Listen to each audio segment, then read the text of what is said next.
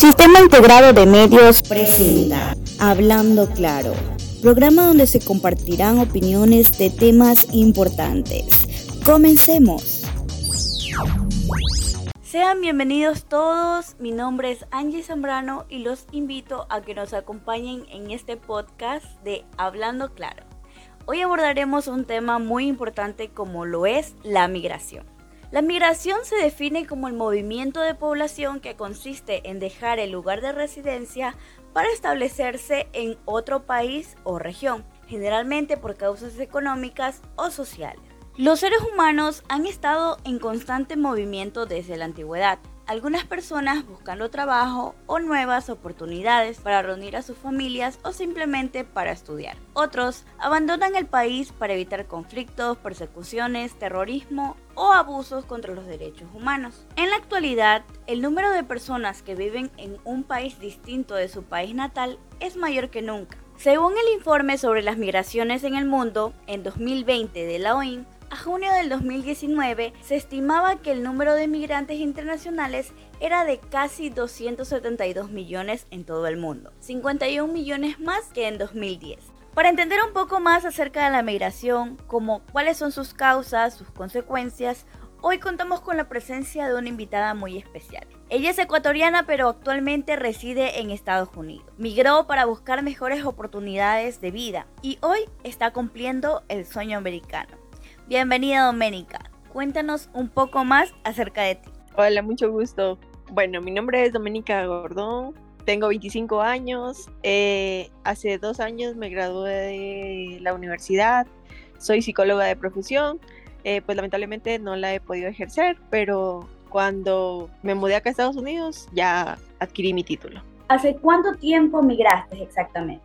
Hace un año, cinco meses exactamente. ¿Cómo llegaste a tu país de destino? ¿Cómo fue ese proceso de adquirir un pasaporte, una visa? Bueno, cuando yo me animé a venir a Estados Unidos fue por motivación de una ex compañera de la universidad también, que ya residía acá hace tres, dos años. Entonces ella fue la que me dijo que venga, que hay mejores oportunidades, que es mucho mejor la paga, que a pesar de nosotros tener un título, pues íbamos a ganar mucho más y pues tuvo toda la razón. Entonces comencé con mi proceso de sacar el pasaporte, eh, luego apliqué con visa de estudiante, ya que por pandemia era complicado obtener cita para visa de turista. Entonces lo más rápido que se podía eh, obtener era una visa como estudiante. Entonces eh, postulé para el programa porque el programa tiene el nombre de Work and Travel, entonces te dan la visa mucho más rápido y la agencia se encarga de procesar más rápido el, el tiempo en que te den la visa. Entonces cuando ya obtuve la visa, pues me vine y estando acá tomé la decisión de quedarme. O sea, tú viajaste de una manera legal. Sí, yo viajé de una manera legal. O sea, yo entré por avión, todo, con mi pasaporte, todo bien, pero ya estando acá decidí quedarme porque la visa como estudiante te la dan eh, por tres meses y ya se te acaba, entonces tú deberías regresar a tu país. Pero estando acá tomé la decisión de quedarme y pues aquí sigo. Y cuéntanos, ¿viajaste sola, con un familiar, con un amigo? No, cuando yo viajé, yo viajé absolutamente sola. Acá pues no conocía a nadie. Al lugar donde yo llegué a hacer mi programa, pues no conocía a nadie. Ya luego me mudé acá donde mi ex compañera de la universidad y ella fue la que me dio la mano. Y pues ya actualmente vivo sola. ¿Qué te impulsó a tomar esta decisión? O sea, ¿cuál fue el factor que te dijo, sabes qué, quiero esto para mi vida? La verdad, el dinero tú sabes que la situación en Ecuador pues no es muy buena, que digamos, y el hecho de que te hayas graduado no significa que vas a ganar mil dólares mensuales enseguida ni nada, sino que como en toda empresa te piden primero experiencia, te piden que hayas trabajado antes en algún otro lado. Y me parece en realidad algo absurdo en su momento porque recién nos graduamos, a duras penas nosotros tenemos conocimientos en prácticas, más no como trabajo. Y esto fue lo que me motivó porque cuando ya estaba a punto de graduarme no lograba conseguir trabajo y se me hacía un poco complicado, la verdad, conseguir ese trabajo y el dinero. Con esa declaración que acabas de hacer, eh, viene la siguiente pregunta. ¿Crees que las condiciones laborales de nuestro país son un factor clave en la toma de esta decisión? Pues sí, eh, ya que en nuestro país, pues las oportunidades laborales son muy, muy nulas. En realidad las personas que logran conseguir un trabajo con su profesión, cuando obtienen su título, pues es por algún amigo, familiar o, o, alguien conocido que pues les pueda ayudar y dar la mano en alguna institución pública, más que todo. Actualmente, ¿cuál es tu estatus migratorio? Actualmente soy ilegal en los Estados Unidos, entonces no he podido arreglar todavía mis papeles, pero esperemos que más adelante ya logre arreglar mis papeles. ¿Qué es lo más difícil de ser migrante? Lo más difícil de ser migrante es el buscar trabajo. O sea, sí hay muchas oportunidades de trabajo, pero también te exigen en algunos trabajos en los que mejores pagan que tú tengas papeles Cuéntanos un poco de tus primeras impresiones acerca de, de, los Estados Unidos. ¿Qué fue lo primero que pensaste al llegar a este país?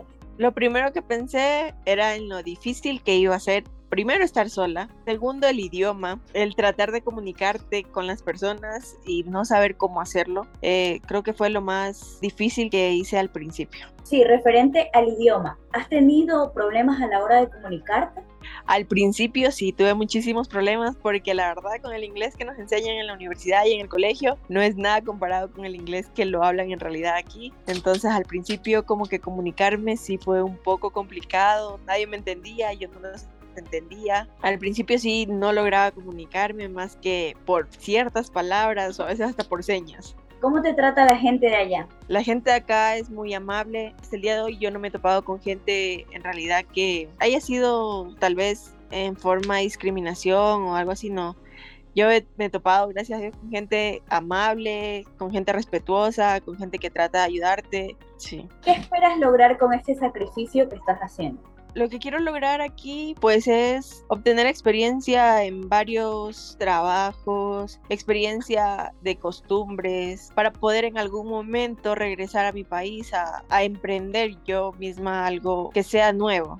¿Cómo es la vida lejos de tu país? Ay, la vida lejos de mi país ha sido muy difícil hasta ahora, pues no es nada relacionada a mi vida que tenía allá con la vida que tengo ahora acá. Pues allá tenía una vida social, se podría decir. Aquí es muy difícil tener una vida social, sino más bien cada quien hace su vida aquí. ¿Te ha sido complicado encontrar un empleo, vivienda y demás comodidades con las que contabas aquí en Ecuador? Más que todo la vivienda, sí. En el lugar donde yo resido ahora, fue muy complicado encontrar una vivienda ya que la cantidad de gente que pues que quiere habitar aquí es mucha, eso hace que tú tengas dificultad para encontrar una vivienda. Aparte de que son muy caras, eh, están sobrevaloradas, entonces sí, es un poco complicado. ¿En qué lugar de Estados Unidos te encuentras exactamente? Actualmente vivo en Colorado, en la ciudad de Frisco. ¿En qué trabajas y cómo son tus horarios? ¿Cómo empleas las horas libres que tienes en tu vida personal? Actualmente estoy trabajando en Starbucks, soy barista y pues trabajo mis ocho horas diarias. Mi horario de trabajo es de cinco y media a dos de la tarde. O horario puede variar, hay días que entro a esa hora, otros días entro a las 11 de la mañana y salgo a las siete y media de la noche. Mis descansos no son días seguidos, mi descanso es un martes y un sábado. Entonces ese es mi horario ya fijo, ya que al principio mi horario variaba por lo que era nueva, pero ahora como ya estoy de planta, pues eso son, ese es mi horario establecido ya. ¿Piensas regresar en algún momento a Ecuador? Más adelante sí, te estoy hablando de unos cinco años, seis años, tal vez. ¿Qué has aprendido durante todo este tiempo? Aprendí a ser independiente, aprendí la cultura aquí, el idioma, aprendí a sacrificarte por algo que quieres, entonces he aprendido a tratar a diferentes tipos de personas, más que todo. ¿Qué es lo que menos te gusta de estar lejos de tu país? El estar lejos de mi familia. Eso es lo que menos me gusta. Tal vez si yo tuviera mi familia aquí conmigo, pues sería totalmente distinto el cómo me siento aquí. ¿Qué es lo que más te gusta de estar eh, en un país totalmente diferente con costumbres nuevas? Me gustan los paisajes, me gusta la seguridad, me gusta eh, sociabilizar aquí con la gente, eso. ¿Qué mensaje le darías a los jóvenes que piensan en aventurarse y establecerse en otro país?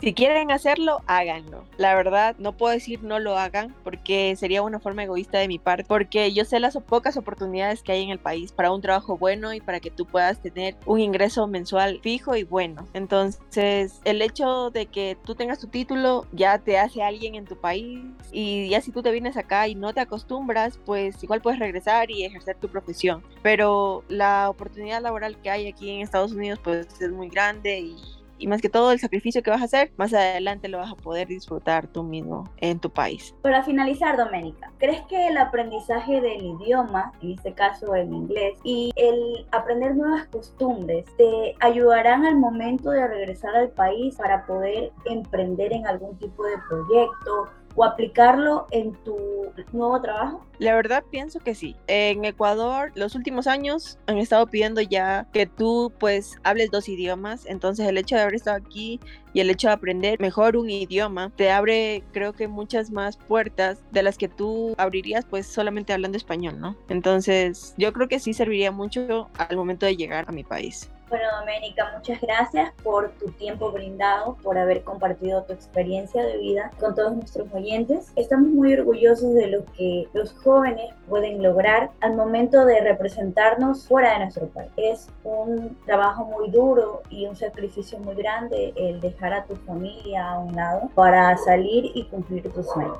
Te deseamos todas las buenas vibras y que todo lo que tengas planeado pues sea cumplido. Muchas gracias, Angie, tú también. Espero que termines tu carrera y sigas avanzando porque te va a ayudar bastante en tu vida profesional. Esto fue todo por hoy. Te esperamos en una nueva emisión de Hablando Claro.